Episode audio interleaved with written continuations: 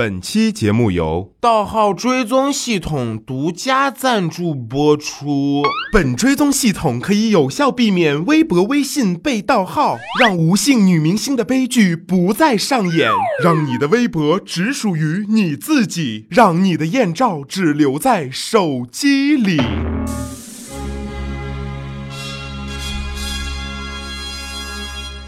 Hello，大家好，这里是每周五更新的电影说，我依旧是 Sorry 哥说电影的电影说的主播，I'm sorry。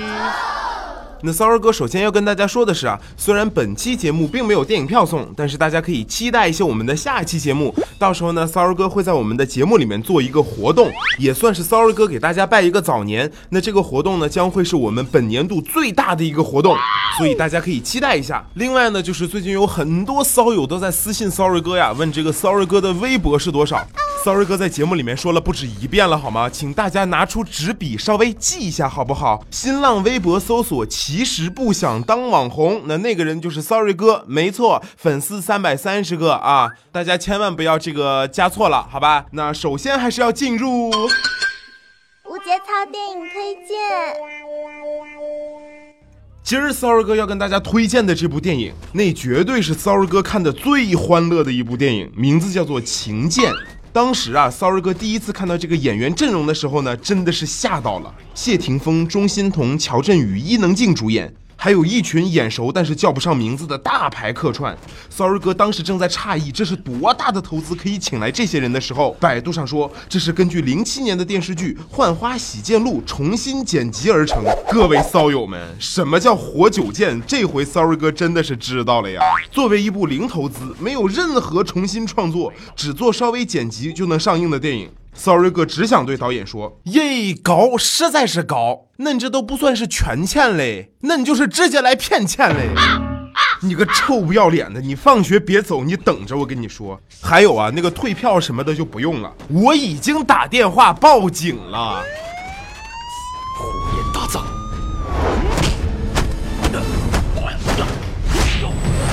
来到我们中原，目的何在？找到天下九大名剑。”完成师傅遗愿，那只是传说，不一定是真的。师傅说有就有。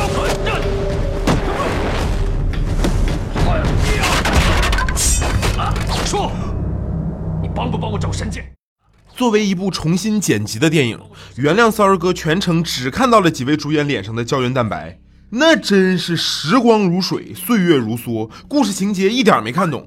就一条主梗，称霸天下，坐上武林盟主。我去，这都什么年代了？这种诉求说出来不怕被人笑吗？共享经济、互联网思维要重视，打打杀杀个什么劲儿啊？每天都不务正业，感觉也不缺钱。武林盟主轮换当不好吗？收点徒弟赚点钱，大家都好过年呀。电影一开始就是谢霆锋和一个光头啊在饭馆打架，并且告诉光头自己是来中原完成师傅遗愿的，主要就是找到中原的十大名剑。然后光头足，画面一切就是乔振宇说要给这个光头外公报仇。然后画面再一切，谢霆锋和一个长发小哥哥已经在打架了，并且直接把长发小哥哥的剑给打断了。你的剑我不要了，哼，可是我想要你的刀。没错，霆锋看到他的剑是个烂货就不要了，但是他却要霆锋的刀。当时骚儿哥心想啊，这小哥哥真是找死呀，愁把你狂的，分分钟霆锋把你打傻呢，你信不信？你还想要刀？万万没想到的就是呀，这个霆锋啊就把刀双手奉上了，我一下子就怔住了呀，这是怎么的呢？说好了师傅的遗愿呢？说好了找剑呢？这。剑没找到，还把自己的刀给送人了，这是什么套路啊？结果这小哥哥更幽默，拿着看了一眼人家的刀就不要了，还给霆锋了。这个剧情的思路啊，真的是很新颖。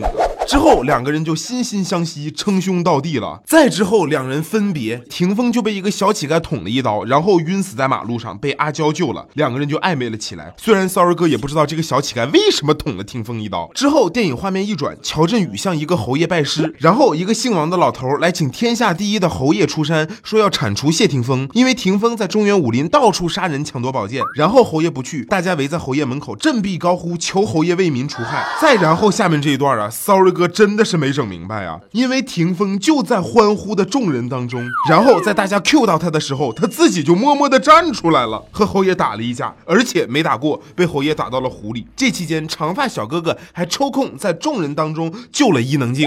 之后呢，霆锋继续抢剑，并且杀了一个什么道长，然后就被道士追杀。长发小哥和伊能静救了霆锋，然后不知怎么的，大家就都要去白云观。然后画面一转，乔振宇就莫名其妙的知道了自己的亲爹是谁，然后就去杀上坟。然后乔振宇得到了秘籍，苦心修炼。然后画面一转，光头没有死，画面转回来，哎，就变成了给乔振宇秘籍的老人家来上坟。这个时候呢，坟上面赫然出现了几个皮鞋的鞋印，一下子就把 sorry 哥给整懵逼了呀！这是怎么的呢？场务大哥都爱爬坟头，还不清理干净吗？然后画面里面忽然出现了一个白衣女子殴打老人家，坟边上就爆炸了。你没听错，爆炸了。然后乔振宇从坟里面飞出来，一巴掌把白衣女子给打飞了。我猜想很多骚友们都没听懂，主要呢是骚儿哥也没看懂这个剧情是怎么的呢？但是前面这几个人大家可一定要记清楚啊，因为电影半个小时之后，这几个人的关系那就跟开了挂一样纠缠了起来呀。诸位武林同道，今天是选举武林盟主的日子。原来我们是想通过比武来选举，可是魔教从中作梗，他们现在已经围了白云观，要对我中原武林下毒手。我们的敌人，我们的敌人，我们的敌人。对，我们是要跟他决战，但是不能像现在这样一盘散沙。现在我们已经没有时间来慢慢选举武林盟主了。们更不能像以往那样，一个个上擂台来较量。我们需要每一份力量来对抗魔教。所以，今天王某不才，自荐出任武林盟主。画面一转，就到了武林大会选盟主，那个姓王的老头就要把自己的女儿阿娇杀了，没错，杀亲闺女了。然后和他对立的魔教代表就来了，分别是霆锋、白衣女子伊能静，还有长发小哥。你看看这个桥段啊，骚儿哥真的感觉要吐了。你这是《倚天屠龙记》吗？还魔教？关键是名门正派杀亲闺女，人家魔教什么也没干呀。之后霆锋就要上台比武，如果赢了，就让这个老王放了阿娇。然后这个老王派出了正派代表乔振宇，并且说让乔振宇迎娶阿娇。至此，Sorry 哥彻底凌乱了。而且更可笑的是，乔振宇上台之后，名门正派说，不然过两天再比吧。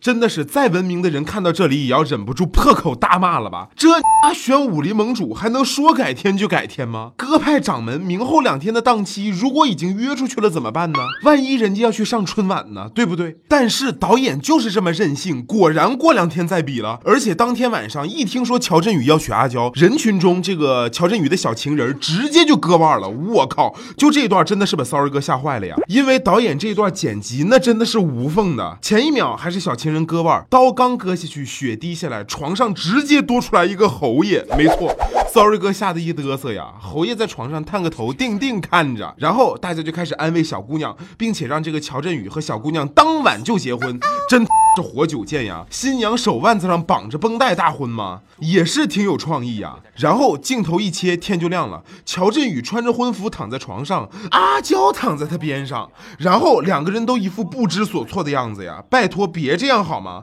说好了圆房多给点镜头的好吗？一点床戏都没有，这糊弄谁呢？然后比武台上，阿娇、小情人、霆锋、乔振宇都一脸心痛的质问彼此。Sorry 哥再一次懵逼了。然后阿娇毫无征兆的就捅了霆锋一刀，这分明是你睡了乔振宇，你怎么还有理想捅谁捅谁呢？然后现场一个人放了一个五毛钱特技的绝招，就是万万没想到上面这个同款的火焰特技，然后大家就都散了。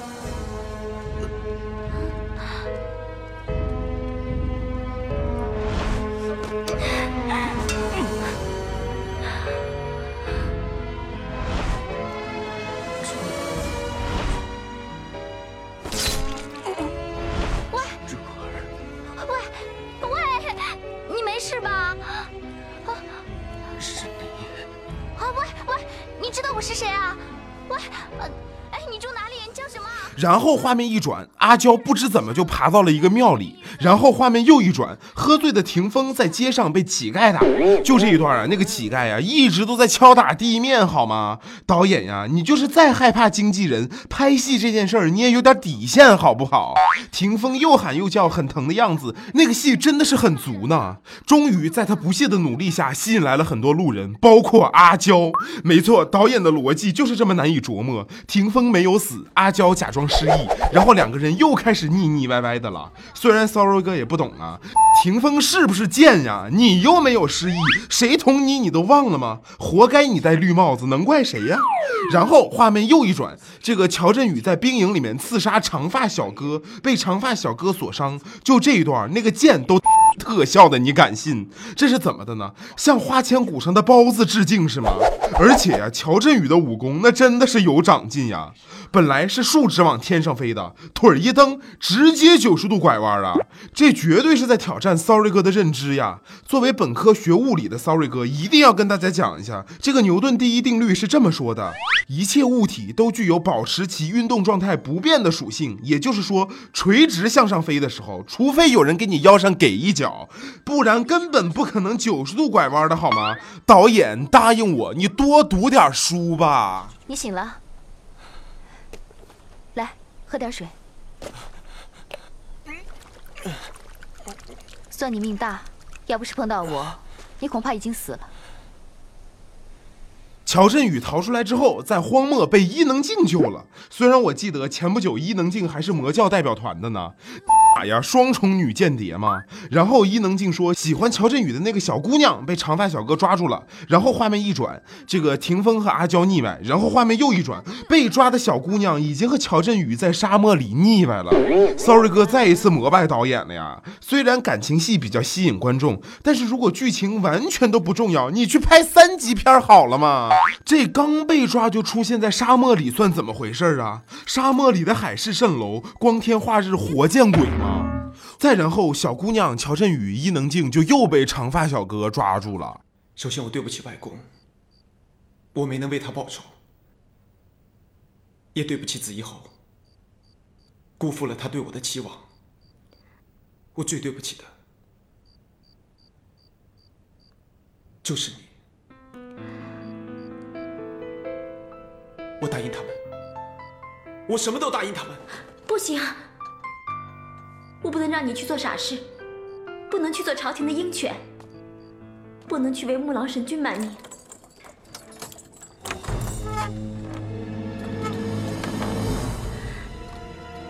你是谁？我是你外公。紧接着的这一段啊，Sorry 哥再一次石化在了办公桌上呀，口口声声说对不起外公的乔振宇，在自己外公进来探监的时候认不出来，没错，认不出来，亲，你能再走心一点吗？这对话让 Sorry 哥有一种自己聋了的错觉呀。然后画面一转，阿娇的亲爹老王杀了阿娇的救命恩人，霆锋又杀了老王。乔振宇在追杀 Sorry 哥也不认识的人的时候，碰到了阿娇和霆锋。虽然我也不知道乔振宇是怎么逃出来的。然后这几个人呢，就去救这个乔振宇的小情人。重点是白衣女子和侯爷也来帮助霆锋。不知怎么的，作为天下第一的侯爷，一掌就被打趴下了。然后大家开会，发现白衣女子是乔振宇的娘亲，光头是这个霆锋的外公。乔振宇和霆锋是亲兄弟，霆锋的师傅就是霆锋的杀父仇人。总之，Sorry 哥真的是佩服才华横溢的导演呀！前面乔振宇一掌打飞的是娘亲，霆锋一开始打到装死的是自己亲外公，这真真是不敢细想啊！这事儿后来光头外公不知怎么的就去找长发小哥决斗，然后真的挂了，然后兄弟俩就去找长发小哥决斗，然后没打过。然后伊能静再一次以挑战人体极限的轻功出场，杀了自己深爱的长发小哥。然后画面一转，霆锋和乔振宇比武，然后电影就结束了。哎，就这么突然就结束了。看完了整部电影的 Sorry 哥呀，真的是有一种鬼压床的感觉呀。没错，被电影演住了。这简直是古装的东北一家人呀！正反派都是随意切换，而且整个电影根根本就没有故事情节，都是导演想到哪儿就是哪儿，怎么开心怎么来是吗？百度上号称这部电影是这个武侠和动作的集锦，但是所有特技都有一种美图贴片的即视感，就连主演手中的剑那都是后期 P 上去的，你能忍？而且呀，主演的近景啊，那都是衣服上的线头比演员还抢眼。动作场面群演比主演还要抢戏，，Sorry 哥真的是搞不懂这部电影是怎么过审的呀？对于这部电影，，Sorry 哥只想说看的真费劲呀，看完感觉老了十岁。哎呀，这江湖终究是不适合 Sorry 哥呀。《功夫熊猫三》正在热映，好评不断。主人公阿宝在这一部电影里面牛逼到要上天了。只不过国内现在对于猴子的炒作高于熊猫。哎，谁让十二生肖里面没有猫呢？又一部动画片《鼠来宝四》萌在囧途，等一下怎么就忽然《鼠来宝四》了呢？前面三部 Sorry 哥为什么根本没看过？真是孩子们都放假了，动画片们都手拉手出来抢钱呀！安利一部又作又好看的电影《云中行走》，说它作是因为人类总是要为了追求极致而去冒险，这是艺术也是精神。只不过 Sorry 哥只喜欢追求老婆孩子热炕头，一天换一次裤头的生活。